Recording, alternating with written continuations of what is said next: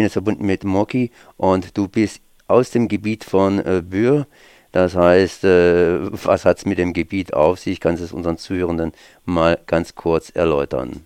Also die, in, in, Frankreich gibt es ja noch 58 Atomkraftwerke und es gibt äh, Atomraketen und da entsteht viel Müll und äh, sie wollen hier ein unterirdisches Lager 500 Meter unter der Erde bauen in ein Tongestein, was sehr porös ist.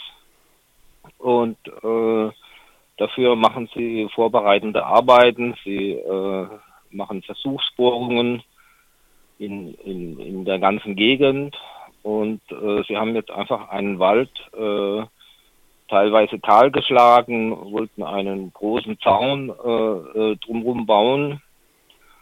Und äh, am Sonntag äh, gab es da eine Demonstration mit den Einwohnern äh, von Montre. Das ist ein kleiner Ort äh, in der Nähe von Bühr. Und äh, sie sollten den Wald äh, Landrat zur Verfügung stellen. Äh, das war letztes Jahr, wo Landrat äh, den gekauft hat gegen einige Einwohner, die dort in, in dem Ort sind, gegen den Willen von diesen Einwohnern. Und wir haben mit den Leuten zusammen eine Demonstration dahin gemacht. Und dann äh, kamen wir an eine Schranke. Die Schranke wurde aufgesägt. Und wir sind bis zu dem Platz vorgestoßen, wo sie ihr Material lagern wollten. Das war mit äh, NATO-Draht äh, gesichert und äh, wir haben diesen NATO-Draht eingerissen und äh, haben diesen Platz besetzt. Ist dieser Platz immer noch besetzt? Der Platz ist immer noch besetzt. Äh, es wurden äh, Barrikaden gebaut.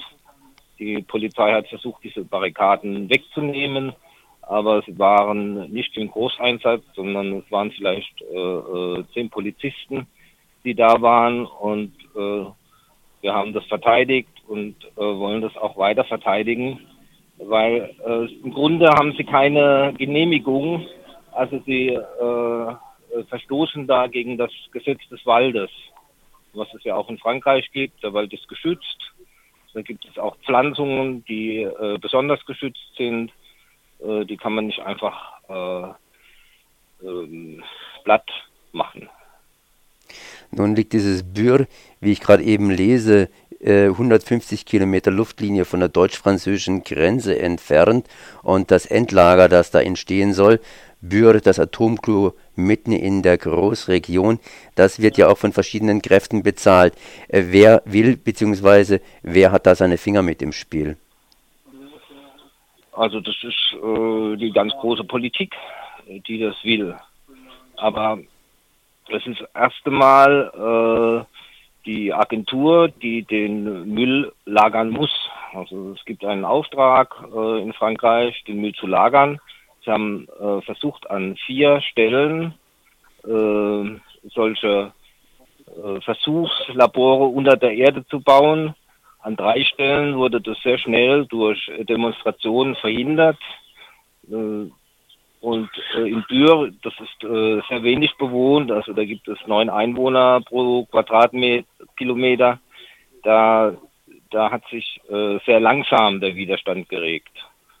Es wurde ein, ein Bauernhaus ausgebaut, äh, ökologisch mit Fußbodenheizung, Sonnenkollektoren und Windrad. Und äh, seitdem gibt es da äh, intensive Öffentlichkeitsarbeit und die eine oder andere Aktion. Man muss sich vorstellen, dass diese Region einfach äh, ausgebaut werden soll, um äh, den Müll dort äh, erst einmal äh, äh, zwischenzulagern, weil der ja sehr heiß ist. Und äh, diese 100.000 Kubikmeter unter der Erde, die da eingelagert werden sollen, die werden erst einmal äh, über der Erde zwischengelagert, um abzukühlen. Und das bedeutet für die Region eine riesengroße Gefährdung. Und äh, danach, äh, wenn das äh, in der Erde drin ist, dann gibt es natürlich weitere Risiken. Also es gibt auf der, auf der Welt bisher noch keinen Platz, wo man sagen kann, äh, hier kann man sicher Atommüll lagern. Äh, Im Gegenteil, es gibt viele Beispiele, wo, äh, wo das schiefgegangen ist, also wo es große Explosionen unter der Erde gab, zum Beispiel in, in Mexiko. Ihr habt jetzt einige Kritikpunkte formuliert, weshalb man in Bühr nicht Atommüll lagern kann. Kannst du ein paar dieser Kritikpunkte aufzählen? Also wir haben im, im Verlauf dieser Versuchsbohrungen äh, schon äh, zwei Tote gehabt. Das heißt, es sind verunglückt. Ähm, und äh, das liegt daran, dass dieses Gestein äh, porös ist. Also wenn man da bohrt, dann muss man damit rechnen, dass äh, sich parallel zu der Bohrung Wasserrinsel bilden. Man muss das äh, mit großen Eisennägeln, die vier Meter lang sind, sichern. Man muss äh, Zementgewölbe bauen und äh, das gibt ein ganz komisches Gemisch, äh, das äh, auf die Hitze dann sicher auch reagiert, weil das einfach verschiedene Materialien sind. Also man kann sich nicht vorstellen, dass das da dann in, in Tongestein eingelagert ist sicher, sondern da gibt es immer Stellen, wo das Tongestein fester ist und wo das lockerer ist und da bewegt sich was. Und einer dieser Tode, der hat einfach einen riesen äh, äh Felsbrocken, äh, Tongestein, äh, äh, von dem wurde er erdrückt. Das heißt, Wür hat tatsächlich nicht die besten Eigenschaften, ein Atomendlager bzw. ein atomlangfristiges Zwischenlager zu werden. Also man findet äh, kein Gestein, was sicher Atommüll lagern kann. Vor allem ähm, das Problem ist ja, dass man den Traum hat, da eine endgültige Lösung zu finden und diese endgültige Lösung gibt es einfach nicht. Man ist einfach nicht technisch äh, so weit, dass man äh, irgendwo auf der Welt äh, äh Atommüll äh, über Jahrtausende lagern kann.